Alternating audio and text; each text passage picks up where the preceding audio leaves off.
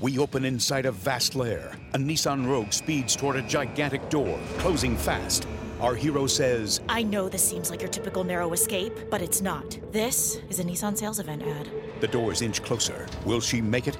Determined, she grips the wheel and hits the gas. The turbocharged Rogue squeezes through just as the giant doors clang shut. There's no escaping summer savings during the Nissan Summer Event. Now get 1.9% financing for 36 months on the 2022 Nissan Altima. Availability is limited, so contact your local dealer for inventory information and shop nissanusa.com. Hurry, before these offers get away.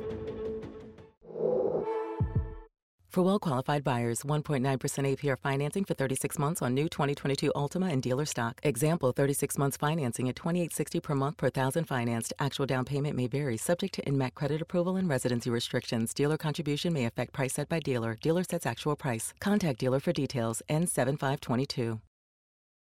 HQ da Vida. Seu podcast sem padrinhos.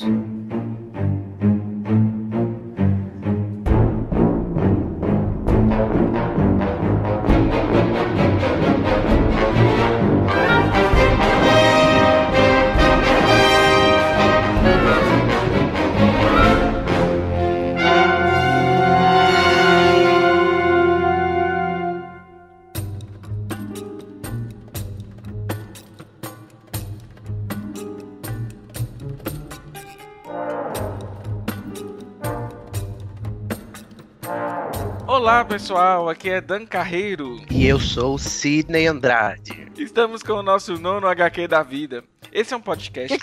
Eu Você escrevi... tá rindo, viado? Eu tô rindo porque eu coloquei aqui no roteiro IS Sidney Andrade, eu errei. Mas deixa.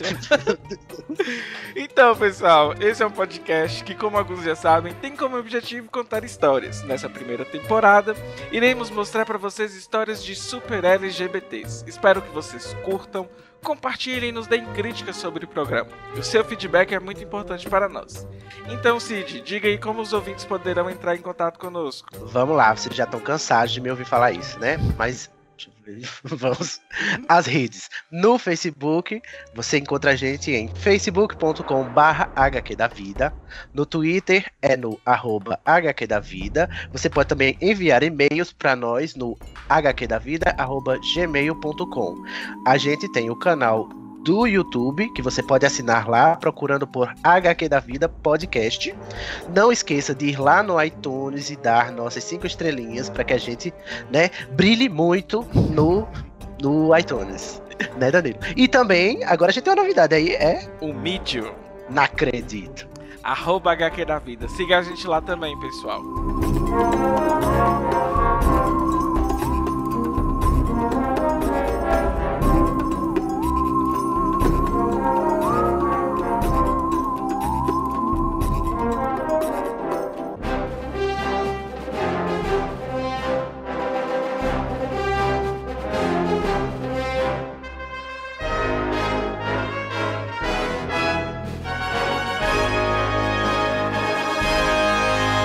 Então, nossa convidada do dia é a Samara Braga. Quem é a Samara, Cid? A Samara, ela foi candidata a prefeita na cidade de Alagoinhas, que fica no estado da Bahia. Ela é candidata pelo partido PSOL, né, Samara? Meu nome é Samara, sou uma mulher negra, transexual. Na verdade, eu prefiro usar o termo transgênero, né? É, sou de Alagoinhas, Bahia, tenho 33 anos de idade. E, recentemente, eu fui candidata a prefeita em minha cidade, pelo PSOL. Sou cabeleireira, né? No momento estou parada, né? Estou sem condição de trabalhar no momento. E é isso. É da cidade de Alagoinhas, né, Samara? É, Alagoinhas, Bahia. Alagoinhas fica longe de Salvador? Não, Alagoinhas fica a, a cerca de duas horas e meia de Salvador, de ônibus, Ah. né? De carro dá para fazer em uma hora e meia, duas horas. No caso, você nasceu aí? Não, eu nasci em Salvador em 1983, me mudei para Alagoinhas há 12 anos.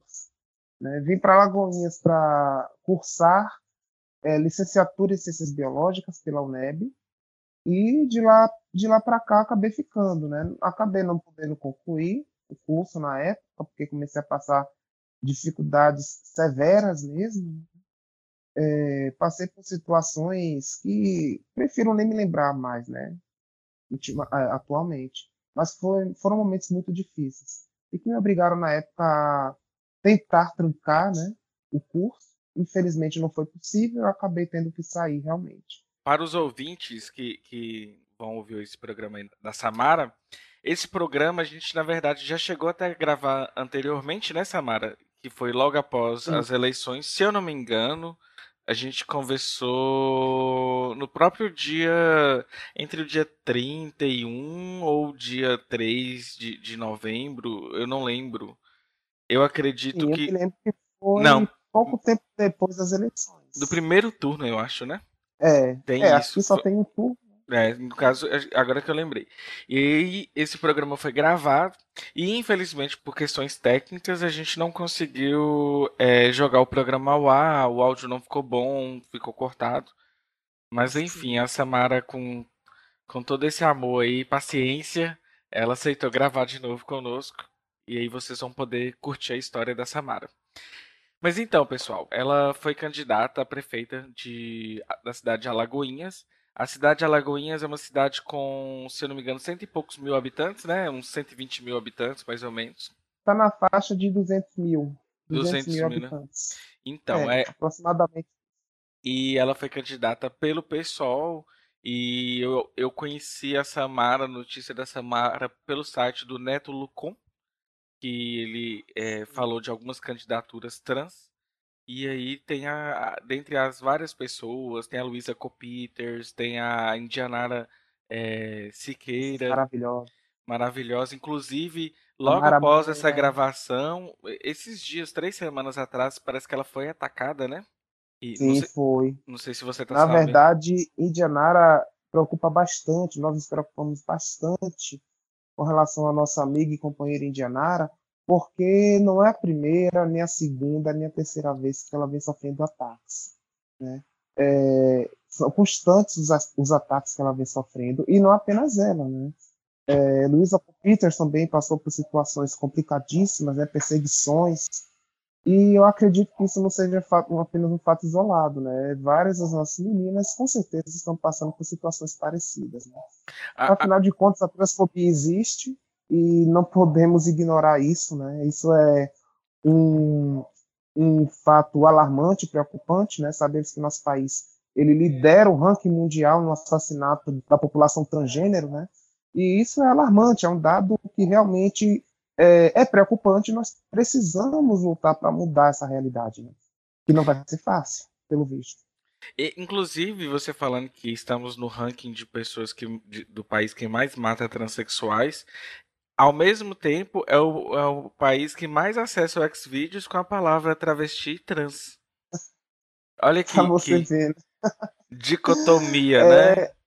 Exato, é a dicotomia né, que a gente não consegue compreender, né? A, como é que eu posso falar? Incoerência, né? Uhum. Das coisas, né? Isso é um retrato da hipocrisia realmente que existe, né? Na nossa sociedade, né? O brasileiro é, infelizmente, a sociedade brasileira ainda tem esse, essa hipocrisia, né? Eu, eu não gostaria de estar usando esse tom, porque fica soando como algo muito agressivo, mas infelizmente, às vezes, precisamos ser um pouco incisivos nas palavras, porque é hipocrisia pura e simples. Né? A pessoa é, é como é que posso dizer, entre quatro paredes, na, as escondidas, elas gostam, né? Mas perante a sociedade elas repudiam aquilo.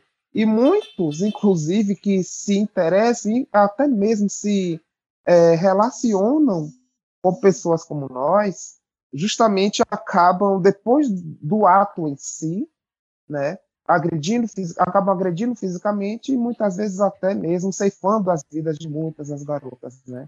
Principalmente as que trabalham com sexo, né? É triste e é revoltante. Né? É, é revoltante, com certeza. Ô, ô, Samara, no caso você você filiou-se ao PSOL, como que funcionou essa, essa questão dessa filiação até chegar à sua candidatura a prefeita? Bom, foi assim, é o seguinte, o PSOL é um partido que é novo, né, recente, é um partido jovem. Eu não não havia ouvido falar do PSOL até alguns poucos anos atrás. Quando foi lá pelo ano de 2012, 2013, eu comecei a ouvir falar do PSOL, né? E procurei saber, né, o que realmente era o PSOL, o que ele representava, o que esse partido busca, né, quais são as bandeiras que defende, qual é o comprometimento realmente na defesa de tais bandeiras, né, qual o grau de relevância que ele dá para, para todas elas, né, e realmente é, procurei ver é, a idoneidade né, do partido, né, que até então, né, é, a gente, é, a gente não, não tem né, nada diretamente né, que possa colocar o pessoal é, em comparação com esses partidos que existem aí, né, porque o pessoal não se envolve com, com determinados escândalos que a gente vê, né, escândalos de corrupção e outras coisas mais. Uhum. Eu procurei um partido que fosse limpo, que fosse realmente o um partido que defendia as causas sociais com seriedade, né, e já estava desiludida, na verdade, a, a, essa época com a política, né? Porque eu, durante muitos anos da minha vida, na realidade, a maior parte da minha vida, eu sempre fui petista, né? Então eu acreditava né, na, nos ideais que o PT defendia, né? Não, não acreditava, eu acredito nos ideais socialistas, né? E o PT, a, aquela época, era um partido socialista, né? Por assim dizer. Só que, infelizmente, ele foi se rendendo, né, é, a lógica do capital, né, se rendendo a, a elite, né, por assim dizer, e acabou se desvirtuando, perdendo completamente seu propósito. E fiquei desiludida com a política durante muito tempo, até ouvir falar do pessoal. Então, quando foi no ano passado, eu resolvi me filiar ao partido, né, em 2015. Porque eu já, eu já queria entrar para o partido, né, primeiramente como militante, obviamente, mas já tinha o intuito de fazer a diferença, né? Eu buscava fazer a diferença, algo que infelizmente nós não costumamos ver, né? Com muita frequência isso, né? Muita gente quando entra para a política só entra para a política com o intuito do enriquecimento pessoal e não foi essa a minha intenção, né? Realmente eu não aguentava mais ver as injustiças, né? Que a sociedade né, principalmente a sociedade, quando eu digo, né, são justamente as minorias, né, os pobres, os negros, as mulheres, a população LGBT, em especial a população trans, as inúmeras violências, né, às quais nós somos submetidos no dia a dia, né. Quando eu falo violência, eu não falo só física, mas eu falo em todos, em todos os quesitos, né, violência emocional, né, a violência moral, é, a, o desemprego, a falta de acesso à saúde, à educação de qualidade, tudo isso né, é uma violência né, que é cometida contra nós. Né? E eu queria justamente é, entrar né, na política para fazer a minha parte nessa luta contra essas opressões que nos, que nos atingem né, diariamente. E foi aí que eu resolvi entrar a priori. Eu pretendia entrar é, me candidatando ao legislativo. Né? Só que é, isso não traria é, a, a, o grau de importância que nós buscamos na nossa luta aqui na cidade. Né? Nosso partido precisava também, de certa forma, se fazer enxergar pela população. Que até então, embora o pessoal já existisse em minha cidade há 10 anos, pouca gente conhecia nosso partido. Então, se não tivéssemos uma candidatura majoritária, nós não teríamos como levar a população às nossas propostas, né? O que nós realmente buscamos trazer de melhorias, de mudança realmente para a realidade, né, da nossa cidade. Então decidimos, é, claro que foi uma decisão conjunta, né? Não foi uma decisão pessoal apenas minha, porque no nosso partido as decisões sempre são no coletivo. Então decidimos que seria a melhor forma de trazer as nossas propostas para a população. Né? É, pois somos um partido pequeno e precisávamos nos fazer ouvir de alguma forma. Né? Felizmente houve essa reforma política terrível né, nas regras, né, essa reforma eleitoral que foi péssima, né, porque é, tirou, de certa forma, a voz dos partidos menores, mas graças a Deus aqui em Alagoinhas, a mídia, né, principalmente as rádios aqui, resolveram abrir esse espaço para que todos nós pudéssemos competir em pé de igualdade, né, com entrevistas, com debates constantes. Isso foi muito importante para que a população começasse a nos conhecer e entender que nós realmente propomos para a sociedade, né? Claro, infelizmente não foi dessa vez, né? Mas a luta vai continuar, né? É, nós não desistimos. Você, você concorreu com, com, quantos outros candidatos a prefeito, Samara? Com mais cinco, cinco candidatos. Mais eu queria saber se durante a campanha teve alguma experiência assim, até porque a gente sabe que tem debates e, e entraves, né, durante as, as campanhas, e se o fato de você ser uma mulher transexual chegou a ser um ponto de conflito né, com relação a essa, a essa campanha, né? Se você é, sofreu algum preconceito, que eu acho que provavelmente sim, né? Infelizmente. Mas como foi essa experiência, né? Olha, é, por incrível que pareça, para mim foi uma surpresa enorme, né? Positiva até. Não ah, houve sim. nenhuma forma de desrespeito por parte dos uhum. outros candidatos, né? Com relação a, ao preconceito em si, não teve, pelo contrário. Todo o período eleitoral transcorreu de maneira tranquila aqui. Houve sim embates, mas não comigo, né? Houve entre dois candidatos que na realidade estavam competindo entre si, mas faziam parte da mesma panelinha, né? Inclusive ah. foi um deles que ganhou agora. E uma das candidatas, né, a única mulher além de mim que era candidata a prefeita, que era a candidata do atual prefeito, né, que ainda está em exercício, ela simplesmente fugiu de todos os debates, só participou do primeiro e no segundo, ela, no, no meio do debate, ela abandonou e não participou de mais nenhum debate. E mais, é. no geral, todos os debates transcorreram na mais perfeita ordem, sem ataques pessoais, graças a Deus, né? sem baixaria. Só teve Nossa, no como, primeiro, né? E foi como é bom estar tá enganado, então. então. bem que eu me enganei, então, né? é, graças a Deus, me respeitaram bastante, né? Bastante cordialidade, claro, né? Sabemos que ninguém vai querer se queimar ao ponto né, de criar um, um conflito né, a respeito disso, né? Só teve assim uma certa resistência de um dos candidatos, por ele ser de um partido cristão, né, do partido de Bolsonaro, né, e companhia, mas mesmo ele, né, defendendo suas teses, né, é contra a questão de gênero e sexualidade nas escolas, né? A ideologia, né, que eles chamam. É, é isso, a questão da tal ideologia de gênero, como eles costumam falar, né? Uhum. Mas fora isso, pessoalmente, ele sempre me respeitou, sabe? Uhum. Divergimos nesse ponto. Mas no, no resto foi muito tranquilo. Hum, que bom. Falar nisso, você, no caso, dentro do próprio partido também não houveram objeções, é, um, embate assim para poder fazer o lançamento da candidatura? Como que foi funcionou isso da sua relação com o é, pessoal, assim, esses, esses, primeiros contatos? É, teve realmente um, um pequeno, uma pequena resistência da parte de alguns, né?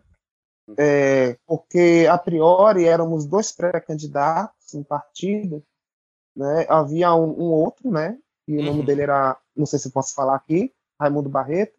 É, seria Raimundo Barreto e eu, os dois pré-candidatos, né? Claro que eu, haviam os que queriam que fosse ele e haviam os que queriam que fosse eu, né? Mas no final das contas, eu acabei vencendo essa disputa e fiquei como a candidata oficial, né? Na verdade, houve a desistência do próprio Raimundo Barreto, né? Então, eu acabei ficando como candidato oficial do partido. Uhum, entendi. Eu acredito que, que talvez não tenha problema nenhum falar o nome, porque não, não falamos nada assim de difamar, nem. É uma coisa. Não, não, situação... de forma alguma. Pelo contrário.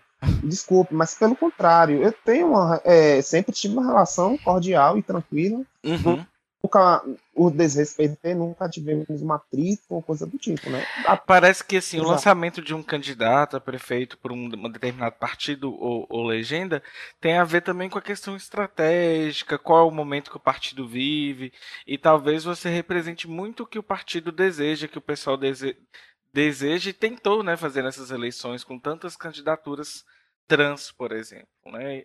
E, que eu, eu, sinceramente, antigamente a gente nem ouvia falar isso, né? Eu conheço um caso de uma vereadora, se não me engano, é do estado Sim. da Bahia também. E, inclusive, Sim, ela sofre, é, sofreu transfobia pra caramba. Eu, eu cheguei a conversar sobre ela no episódio que eu, que eu conversei com a com a Alex Gering, aí nós falamos sobre essa candidata vereadora que sofreu muita transfobia. E aí eu não, não lembro mais dela da situação. Tá falando como candidata de agora ou a, ou a vereadora Léo Crete que você está falando?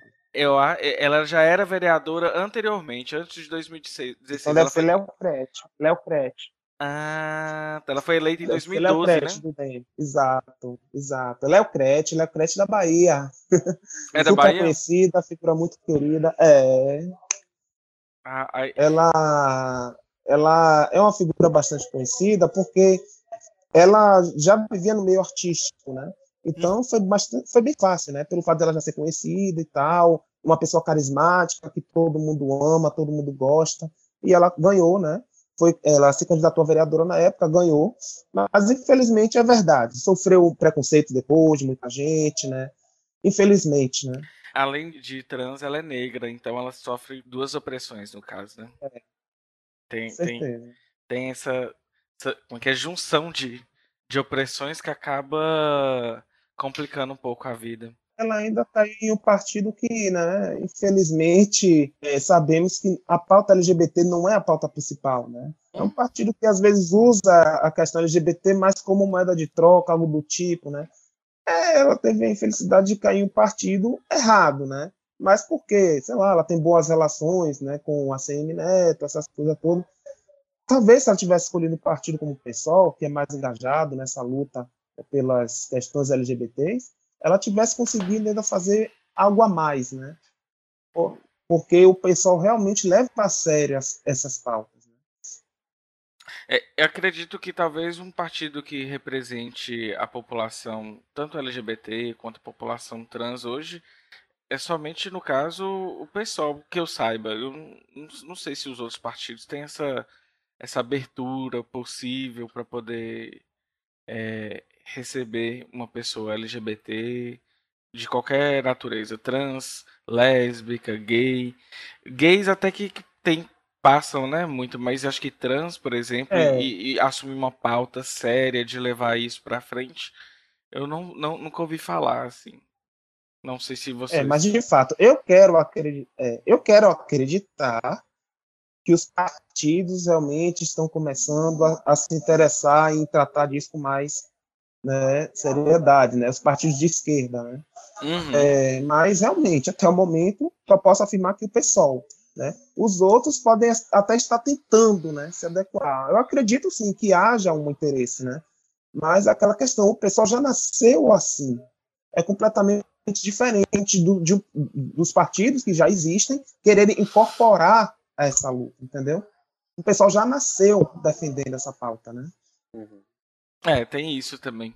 E, e, e voltando é. à questão de, de, de opressões, Samara, é, eu gostaria que, por exemplo, para que o ouvinte entendesse um pouco, entendesse um pouco como que é a sua história, como que, que, que se deu essa saída sua de Salvador. Mas antes eu gostaria que você falasse um pouquinho pra gente como foi sua infância na escola, como que eram suas relações na escola, se você tinha problema, se, se estudar foi um grande desafio, porque a gente percebe que muitas trans não formam, mas não porque não querem, não porque não, não, não estão afim de estudar, é porque não tem espaço para elas, que esse espaço não é dado. Como que funciona, como que foi essa, essa questão da infância sua, no caso? É, realmente, isso é uma realidade dura, né, que acomete a grande maioria da, da população de trans no nosso país. Né? Mas, claro, né, cada história é uma história, cada um tem sua, sua própria história. Eu, particularmente, não tive problema algum com relação a isso, até porque é, a minha transição ela se deu já adulta, né? É, uhum. a partir dos meus 27 para os 28 anos foi que eu finalmente criei coragem de assumir a minha real identidade, né? Até então eu sempre vivi, né, como um rapazinho e tal eu minha infância foi uma infância, claro, né, tinha seus altos e baixos, né? Nenhum, nenhuma infância é perfeita, né? Não importa se você é trans, se você é cis, se você é hétero, se você é homoafetivo. Todo mundo tem seus altos e baixos. Eu tive meus altos e baixos, né? Eu enfrentava uma batalha interna realmente, sabe? É, para minha autoaceitação. Eu não conseguia me aceitar, né? Porque já desde muito pequena eu havia percebido as minhas é, preferências, minhas tendências, né? Ao, a, a gostar de homens, a querer entender por que, que eu não sou igual às meninas, essas coisas todas, né? Porque eu olhava as meninas eu queria ser daquela maneira, eu sabia que não era, que não nasci daquela maneira, mas eu, sabe, eu gostava, né? Brincava de coisas de menina, mas também brincava coisas de menino, ou seja, minha infância, nesse sentido, era até que era balanceada. Eu não tinha, eu não escolhia ah, só vou brincar com coisas de menina, só vou brincar com coisas de menino. Eu tinha amigos meninos, amigas também mulheres, e eu brincava das duas coisas. Eu gostava de brincar de bola, também gostava de brincar de boneca, brincava de carrinho, também brincava de baliô, brincava de pular corda, também brincava... eu era assim, brincava, eu sempre transitei nos dois espaços, né? E quanto a isso eu nunca tive problema. O meu problema de, em si era de me compreender enquanto pessoa. Poxa, quem sou eu, afinal? Né? Porque eu via, poxa, menino tem que gostar de menina. Mas eu gostava de meninos. E eu não conseguia sentir um interesse é, legítimo por meninas, né? Eu até me forçava a isso, a lutar contra aquilo, porque eu fui criado, eu fui criado em uma família católica, em uma família é, que né, sempre frequentei a igreja e, eu, e sempre tinha aqueles que sempre, isso era pecado, aquilo era pecado e tal, e tal, e tal, e coisa e tal, que Deus criou Adão e Eva, que tem que ser homem e mulher, que homossexualidade é pecado, e uma série de coisas. Então. Fica sempre eu, essa culpa sobre a gente, né? Exato, eu me sentia sempre culpada, sabe? Quando eu olhava para um garoto, eu achava ele bonito, achava ele gostoso, né? É, olhava né, para as partes e via aquele volume e ficava nervosa. Ah, eu olhava o umbigo, Tamara, tu acredita? eu ficava nervosa e eu me punia por isso. Eu, eu dizia que eu estava errada, que eu ia para o inferno, aquela coisa toda, eu morria de medo. E piorou quando eu tive minha primeira relação, né? Porque eu já tinha desde nova a vontade de fazer. E aos 10 eu finalmente tive minha primeira relação, mas gostei e ao mesmo tempo eu ficava me culpando, me punindo, né? É, chorava às vezes por que, que eu sou assim, por que, que eu não sou igual aos outros meninos, né? E ao mesmo tempo eu via as meninas com aqueles vestidos, aqueles cabelos belíssimos, e eu queria ser igual a elas, né? Às vezes eu fazia o quê? É, quando eu estava sozinho em casa, eu gostava de pegar as roupas de minha irmã, as roupas de minha mãe, as maquiagens, né? E fazia de conta que, né, sei lá, eu era minha mãe, era minha irmã, sabe? Eu gostava de me ver como uma mulher. Aí quando eu via que estava chegando gente em casa, eu né, tirava a maquiagem da cara, guardava tudo novamente e pronto, né? Ninguém nunca percebia. Uhum. Aliás, eu até era bem é, artista, digamos assim, né? Conseguia me camuflar bem. Eu não tinha trejeitos, né? É, claro, a não ser a minha forma de andar, que muita gente sempre dizia que eu andava meio rebolando, né? Mas algo que eu não conseguia controlar. Até tentava, né? Andava mais durinho e tal. Porque Sim. eu morria de medo, né? De bullying, morria de medo de, de ser agredida, até porque eu já era agredida e perseguida na escola apenas pelo fato de ser negro. Entendeu? Ah, e, eu via como, é, e eu via como eles tratavam aqueles garotinhos que eram mais afeminados, né? que eles humilhavam, que eles escarneciam daqueles garotos, que eles perseguiam, que eles batiam, e eu não queria passar por aquilo, né? Então eu vivia retraída, eu vivia naquele jeito tal, então sempre me passei por um garoto macho, machão, hétero, né? Malhadaço, super forte, aquela coisa toda, né? Mas por dentro eu sempre fui uma menina, né? Então, no caso, você manteve essa aparência masculina até é, adulto, adulta, no caso. Sim, até adulta, é. Até adulta, até eu realmente me senti segura para fazer isso, né? A partir do momento que eu tenho minha própria casa, né? Minha, minha casa própria e tal. Sim. E comecei a. Entendeu? Comecei a ter mais autoconfiança para isso, né? E, claro, fui preparando a minha família também para essa revelação. Não foi uma coisa assim que eu joguei logo a bomba de uma vez, de cara, eu sou assim, e ponto final, e vocês vão ter que me engolir. e se foda que não gostar. Não. Entendo. Eu fui preparando, né, principalmente meus pais a isso. Mas claro que chega uma hora que a gente precisa falar. Né? Sim. Samara, como você era. tinha essa aparência masculina até pouco tempo, né? 27 anos, você falou, né? É, é pouco tempo ela. Hormônios, é. Exato. Então você tinha essa aparência masculina e você disse que foi aos poucos, né? Revelando os seus pais. Então eles achavam o quê? Que você era gay? Sim, Ou- a priori. Sim. A priori, eu revelei que, que eu gosto de homens, de garotos. Certo. Mas não havia falado ainda da, da questão do gênero em si, né? Apenas da minha orientação sexual. Entendo. É, porque eu sabia que seria um baque terrível revelar tudo de uma vez só. Sim, claro. Então, aquela coisa, tal, para outro, já, já estava rolando os burburinhos, né? Então, eu só fiz confirmar, sim, eu sou, eu gosto de homem, eu gosto de, de macho mesmo, entendeu? Eu nunca gostei de mulher, já me relacionei, mas sempre gostei mesmo foi de homens. Sim. Então, tudo bem, até aí tudo bem, né? Mas eu já Então- estava me organizando. Então, Uma primeira etapa só. ponto- Oi? Foi uma primeira etapa, no caso, né? Sim, exato.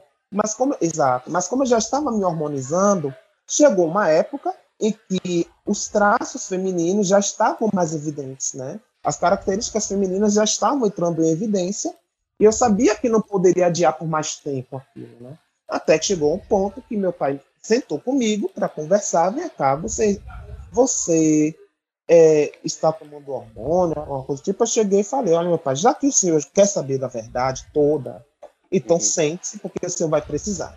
Eu cheguei e Uhum. falei, trans, eu sou uma mulher trans, né? É, não é porque eu falei travesti, né? Mas hoje eu prefiro o termo transgênero, né? Sim. E não, eu não gosto de usar nem transexual nem travesti, eu prefiro o termo transgênero. É, eu fiquei sabendo que a palavra travesti é uma palavra brasileira, na verdade, né? Assim, não existe. É um termo nosso idiomas. mesmo.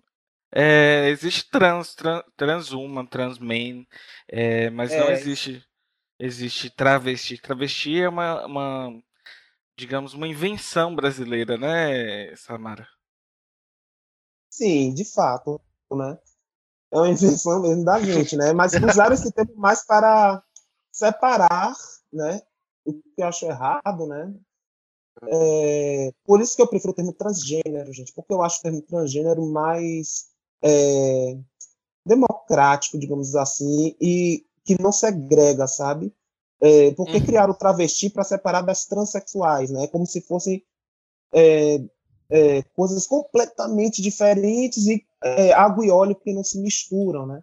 Quando na Uhum. verdade todos nós somos transgêneros, né? Homens trans, mulheres trans, travestis e tudo mais. Todos nós somos transgêneros. Nós transcendemos o gênero que nos é atribuído ao nascimento, né? E você nós prefere a, procuramos fugir desse. Sim, fale. e você prefere transgênero a transexual porque não, não se reduz a sexualidade, não é isso? Exatamente. Não se reduz apenas. Por que eu falo isso também? Porque é, quando se fala em transexualidade, as pessoas com, com- costumam é, ligar isso, esse termo, à obrigatoriedade de se fazer, por exemplo, a cirurgia de mudança, é, né, você sabe, né, de confirmação de gênero, como se diz Sim. hoje, né? Quando, na verdade, nós já sabemos, as pessoas que mais estudam atualmente, né, não as que preferem ficar no século passado, mas já se sabe hoje que não, não necessariamente precisa fazer tal cirurgia para ser uma mulher ou para ser um homem. Uhum. Desde que a Verdade. gente esteja muito resolvido consigo mesmo, já, já se sinta uma mulher plena, não precisa fazer tal cirurgia. E eu sou uma delas, eu não sinto a necessidade. Eu não sinto essa necessidade de co- colocar uma vagina em mim, pois eu já me sinto completa da forma que eu sou. Entendeu? Legal. Du- duas coisas que eu acho que a sociedade acho que já, de- já deu e já tinha que aprender, né? Que eles vão ter que aceitar que existe mulher de pau e homem de buceta. Então, assim, Exatamente. e- eles vão ter que engolir isso, sabe? E outra Uhum. coisa que eu também acredito que deve ser muito incômodo, e você deve ter ouvido isso várias vezes na vida, é se você fez ou não a cirurgia. Eu acho que é uma pergunta meio isso discreta. A gente não, não pergunta pro cisgênero, você fez cirurgia no seu nariz? E às vezes a pessoa. Você tá vendo que a pessoa fez, parece que fez cirurgia, ninguém sabe perguntar. Não, a gente coisas. não pergunta, você já operou de fimose? É, pergunta pro viado. É, é o tipo de pergunta que geralmente me constrange bastante, né? Eu acho. É, então, o que é que eu faço já para evitar essas perguntas? Eu já, já falo logo de cara, meu amor, eu sou trans, tá? Mas já vou falando, eu não sou operado. Algum problema para você? Porque para mim não tem. Existe essa rivalidade, é, Samara, entre as trans que se operam e as que não se operam? Assim, de, alguma, de algum modo? Infelizmente existe sim. Sabe, existe o fato de que isso é uma coisa que deveria ser bastante discutida, trabalhada. É muito complicado, é muito delicado. Porque a maioria das pessoas trans, quando eu falo isso, eu falo mais referente às mulheres do que aos homens trans, porque acho que a cabeça dos trans homens são muito diferentes. Eu considero eles até mais maduros do que as, as mulheres trans, né, nesse quesito. Mas uma mulher trans, é, a partir do momento que ela consegue finalmente fazer a tão sonhada cirurgia de mudança de, de né, da genitália, né? Redesignação, é, é, né, que chama? Exato. É, redesignação sexual. É, aí ela simplesmente passa a, a, não se considerar mais parte da comunidade trans, né? Ela já se denomina uma mulher cis, entendeu? Ah. O grande problema que acontece é esse. Muitas, quando finalmente fazem tal cirurgia, elas já querem ser denominadas como mulheres cis, né? Elas hum. querem esquecer e, e, e jogar é, lá no passado, né, no esquecimento, que elas um dia já tiveram pênis, né? Ah, já fiz minha cirurgia, então agora o resto que se foda, o resto que se dane. Eu sou mulher, tenho pepeca e ponto final. As outras não são mulheres. Aí começa a chamar as outras trans, que antes ela chamava de irmãs, como viado, chama de viado, de viadinho, entendeu? E, e diz que não são mulheres, porque, porque ainda tem barba na cara, ou porque não fez a cirurgia. Acho que para se sentir, para ser completamente uma mulher, tem que ter uma pepeca, né? Tem que né? não pode ter nenhum traço masculino, e acaba que gera um certo atrito, muitas vezes, dentro da, da comunidade, da, né, da própria comunidade de transexuais, por conta disso, né? porque passam a desmerecer umas às outras, uma querendo ser mais do que a outra, né? ao invés de procurar unir forças, acabam se separando, né? segregando, aí fica aquele grupinho, a panelinha das perfeitas, digamos assim, entre aspas, né? porque elas são aquelas passáveis 100%, porque tem até uma tem até buceta, né? Me uhum. desculpe usar o termo, né? Não, nosso então, programa é só maior as... de idade. é, entendeu? Então é exato. Então elas, elas são as perfeitas, elas são as mulheres de verdade, né? Enquanto nós não, nós ficamos em um subgrupo, né, que está abaixo delas. Né? É, é o que acaba acontecendo. Então, desde que a vida delas esteja linda, maravilhosa, porque elas finalmente têm a tão sonhada vagina, né?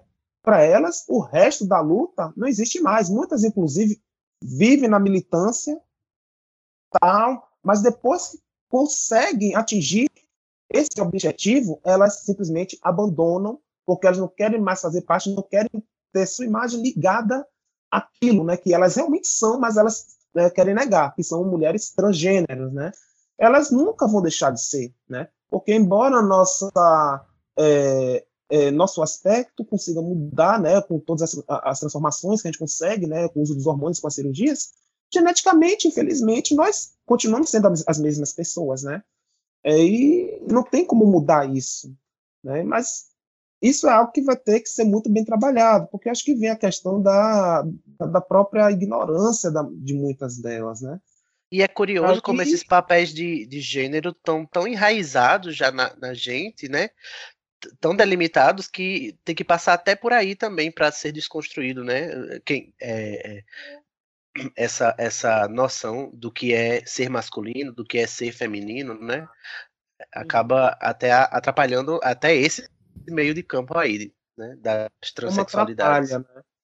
Porque levam realmente muito ao pé da letra. Acho que as mulheres trans, né, elas levam muito mais ao pé da letra os papéis de gênero do que as mulheres cis.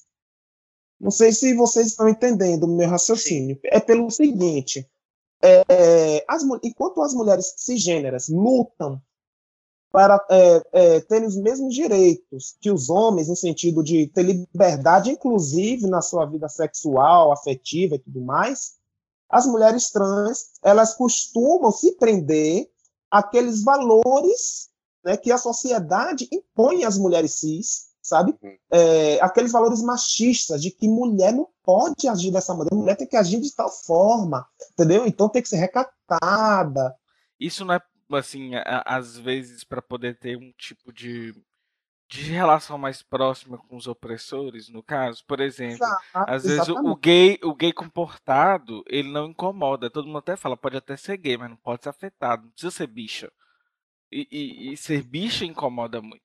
E talvez uma mulher trans que é, seja uma mulher revolucionária e, e que quer pregar sua liberdade sexual e tudo mais, isso incomoda, por exemplo, os conservadores, aí a pessoa não quer tanto é, dar a cara a tapa para esse tipo de situação. É, mas aí é o que acontece. Mas aí o que ocorre quando se é, usa dessa lógica? A pessoa passa é, da situação do oprimido para virar opressor também. Entendeu?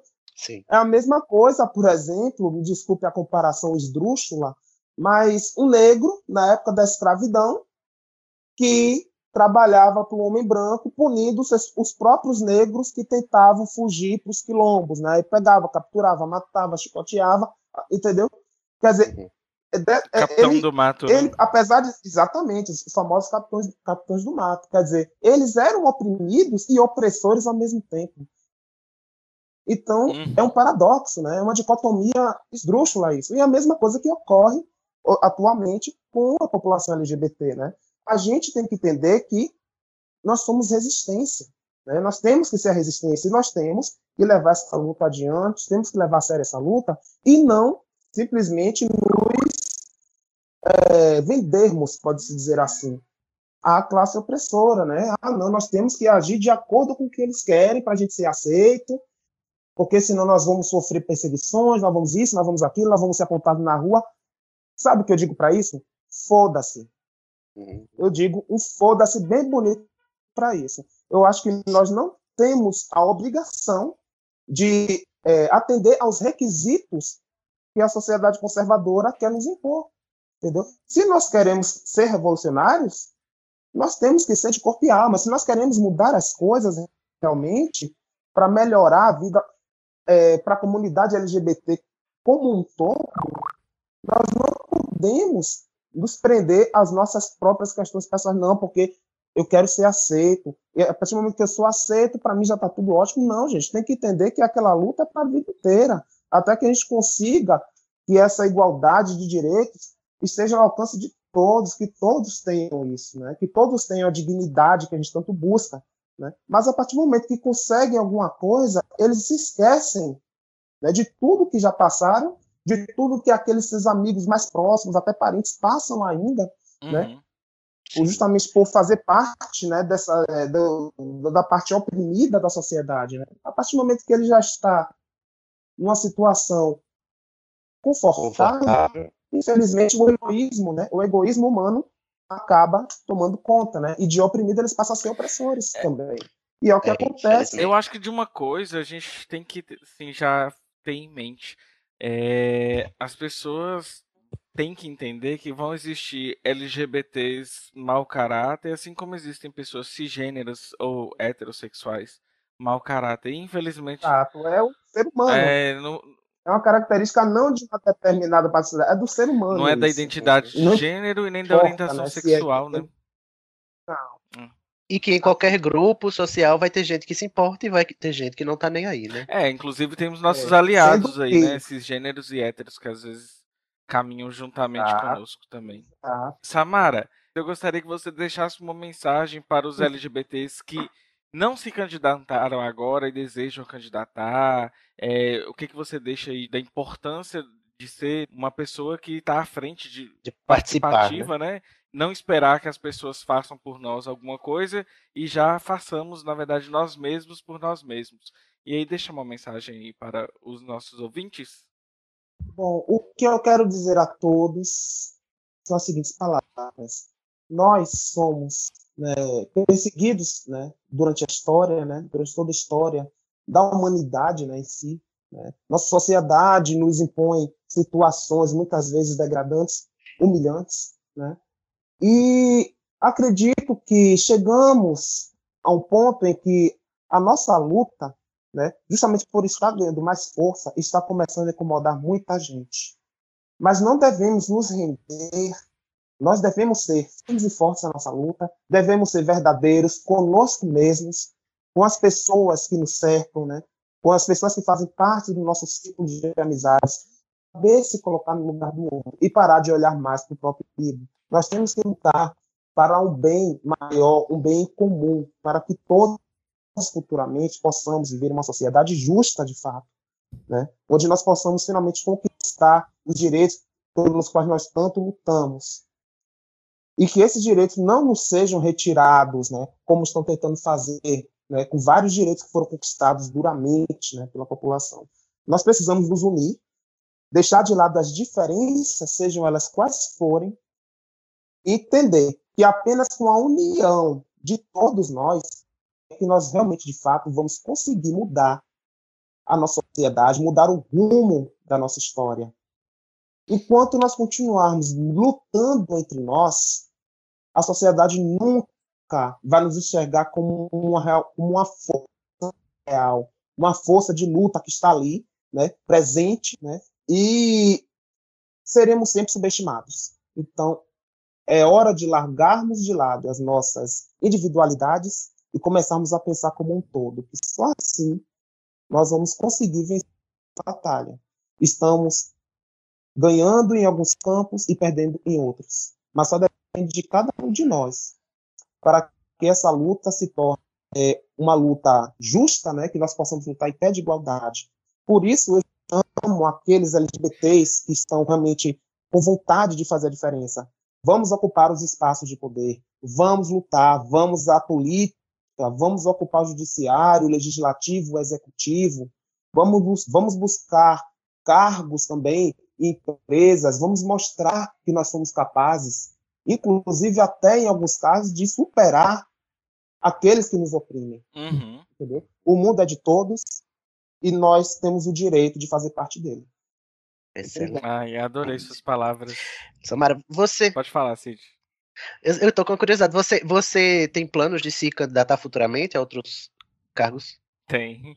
Sim, futuramente pretendo é, estou pensando em 2018, mas ainda não tenho nada definido.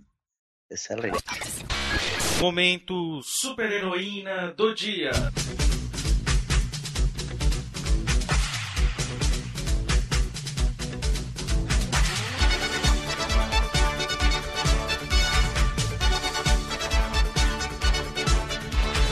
Aí, Enfim, agora chegamos ao momento superpoderes. É, eu acho que você nem lembra qual era o seu superpoder da outra vez, né, Samara?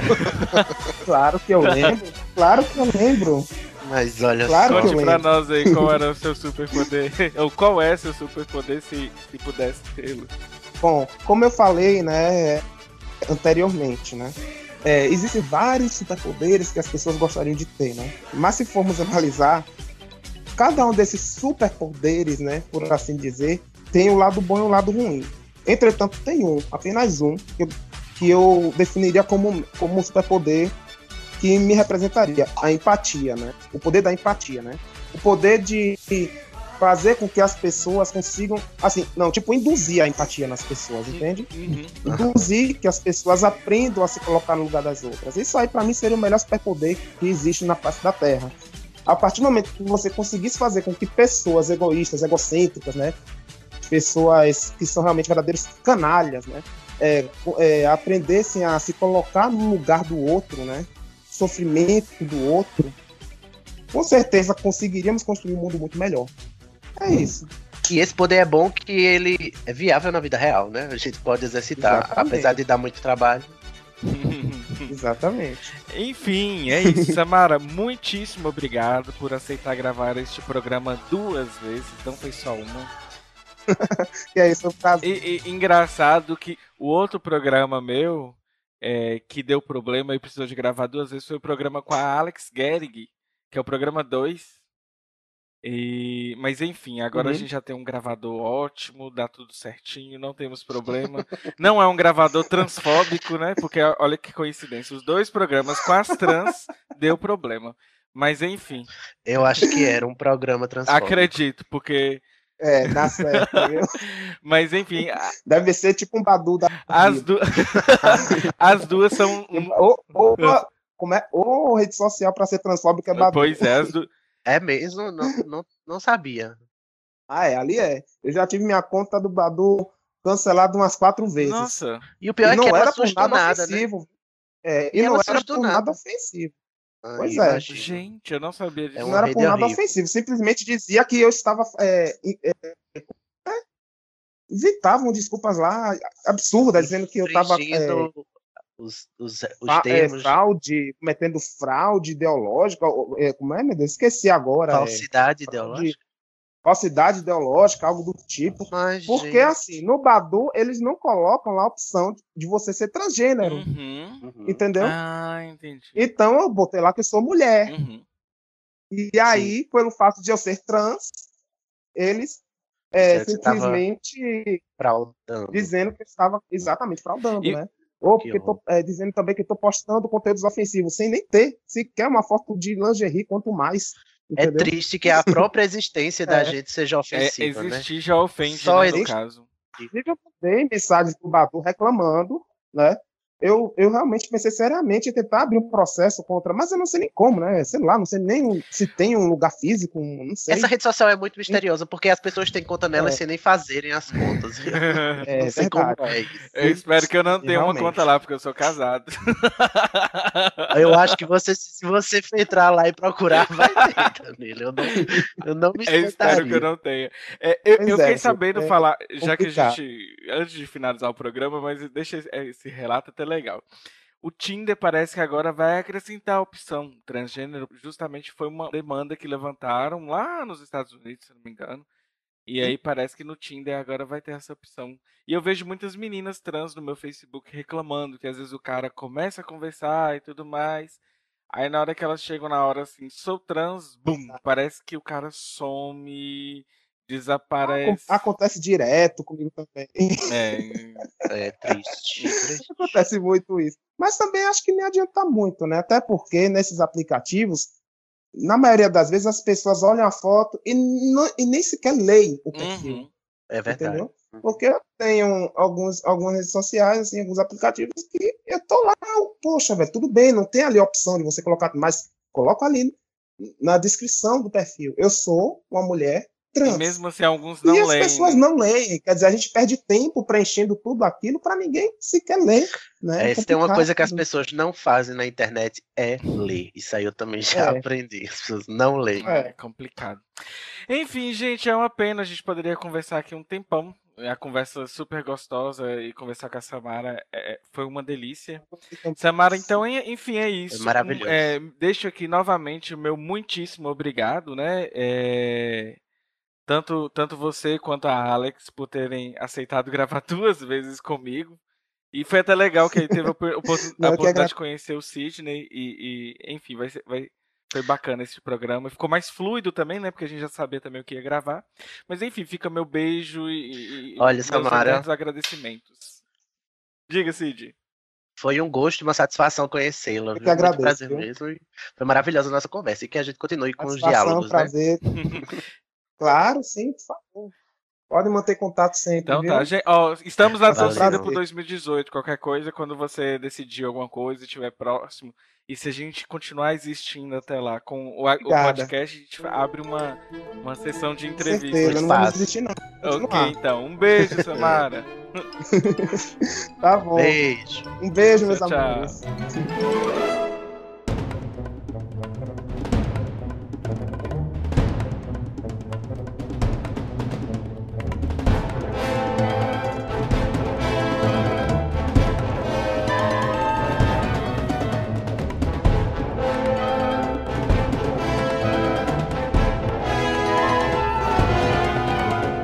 Cid, temos uma HQ sem quadrinhos? Pela segunda vez, eu acho que temos, né? Porque não aguento mais gravar de novo. Ô, gente, é, problemas técnicos, espero que eles não ocorram mais. Ao, ao, longo do tempo, a gente vai aprimorando a nossa estrutura para gravar um podcast. Com a experiência, né? É, experiência. Mas até hoje, esses dias, eu fiquei sabendo que o Mamilos deu problema, então, assim, é, se eles. Se elas estão dando problemas, quem quer a gente, né? Pra se elas nada, que né? têm aquela voz de veludo do Caio Corraine não conseguem resolver. E eu com essa. Eu com essa voz de taquara que eu tô aqui gripado, ai meu Deus. Vamos encerrar, Danilo. Vamos lá, gente. Ó, geralmente eu gravava o programa sozinho e eu fazia as indicações. Então eu tenho uma série de livros que eu comprei para ir lendo, justamente por causa do podcast, para alinhar com a temática. Então, enfim. Hoje eu vou indicar, mas no nosso próximo podcast quem vai indicar vai ser o Cid. A gente não vai fazer na dinâmica igual os outros podcasts e todo mundo sai indicando alguma coisa. A gente sempre vai deixar uma indicação por podcast. Então, pra vocês terem tempo de ler, né? Pois é. O livro que eu tô aqui em mãos chama-se Over the Rainbow. O que, que significa esse livro? Eu só vou lendo aqui uma parte de trás para vocês entenderem. E se a Cinderela se apaixonasse por uma garota e não por um príncipe encantado? Ou se os irmãos João e Maria, ambos homossexuais, enfrentassem a ira de uma madrasta religiosa que só pensa em curá-los? Ou ainda se Branca de Neve, abandonada numa cidade bem distante de sua terra natal, fosse acolhida por sete travestis? Cinco representantes da comunidade LGBTT é, revisitam clássicas histórias de infância de milhões de pessoas e as contam sob a ótica desse universo representado pelas cores da, do arco-íris. Então, quem escreveu esse livro foi a Millie Lacombe, o Renato, que eu não vou saber pronunciar o nome dele, mas eu acho que é Ploteger, é, o Eduardo Bressanin, é, o Michael Santini e a querida e a iluminadíssima Lorelai Fox, com aquela voz de veludo. Ah, e eu adoro o nome dela porque é o nome da minha personagem favorita da série, né? A, a Mina Gilmore mais maravilhosa, Lorelai Gilmore. Nossa, eu nunca tinha feito essa correlação. Inclusive, é, estreou Gilmore Girls no Netflix. Ah, isso eu não vou. vou indicar um livro. Gente, vão assistir Gilmore Girls. Viado, viado que não assistiu Gilmore Girls tá, tá passando vergonha, viu? Vai Vamos perder lá. a carteirinha. By the way, Vai eu perder. mesmo. Gente, eu, vou ter que- eu, eu, eu fiquei instigado a ver Gilmore Girls só por causa do Cid. Eu vou, eu vou assistir e depois eu conto as minhas percepções do, do seriado. Mas enfim, é isso. Cid, como que as pessoas podem nos encontrar? Então, vamos de novo. As pessoas nos encontram no Facebook, na facebook.com.br HQ da Vida, ou no YouTube, no canal HQ da Vida Podcast. Você assina lá. E também podem agora nos encontrar no Medium. Então, o que, que acontece? Todas as transcrições estão sendo transferidas para o Medium. E aí, se você quiser nos ajudar também com essa ideia, entre em contato conosco pelas redes so- sociais. Até o presente do momento, 100% foram transcritos. Mas quem escreveu, transcreveu tudo até o presente momento foi o Cid. Mas nós vamos precisar de ajuda daqui pra frente. Então, aproveita e siga a gente lá no Medium, que é arroba HQ da vida, e cole nessa ideia. E essa ideia serve pra quê também, Cid? Então, a transcrição serve para garantir acessibilidade para quem tem algum tipo de deficiência auditiva e também serve para ser um material de consulta fácil e simples, né? Em texto, Uhum. você consegue consultar melhor o material em áudio. Lá no Medium você encontra as postagens do nosso podcast com os episódios em áudio e logo em seguida as transcrições. Isso mesmo. E por fim, né, não se esqueçam de procurar Temos a gente redes nas, sociais. nas redes sociais, que é SoundCloud, procurar a gente lá que é HQ da Vida, mandar e-mail pro hqdavida.gmail e que mais, Cid? Tem também o Twitter, arroba HQ da Vida. E acho que só, né? Falta algum? Não, e as estrelinhas do As iTunes. estrelinhas Toda do vez eu iTunes. esqueço, mas não faça como eu, não esqueça. Ficou igualzinho o último mesmo. Então, pessoal, se você quiser contar uma história ou mandar uma cartinha, reclamações, dicas e críticas ao programa, pode entrar em contato conosco. O seu feedback é muito importante para nós. Paga nosso salário, gente. A gente não tá ganhando nada. Comenta. Isso mesmo, comenta, mandem críticas, é bom a gente ficar curioso para saber que, é que vocês estão achando do nosso programa. Ah, e antes de finalizar, só gostaria de dizer que esse vai ser o último programa do ano que vocês irão ouvir. Ah, É, O próximo seria pós-Natal, mas Natal, festas, ninguém vai querer saber da gente. Depois vai ser ano novo, ninguém vai querer saber da gente também. Então vai Que ser, na... autoestima é essa, amigo? vai ser uma semana após o ano novo, ok? É um tempinho pra vocês aproveitarem as festas de fim de anos e darem uma descansada, né, dos ouvidos da gente. Isso mesmo. Tchau, tchau, pessoal.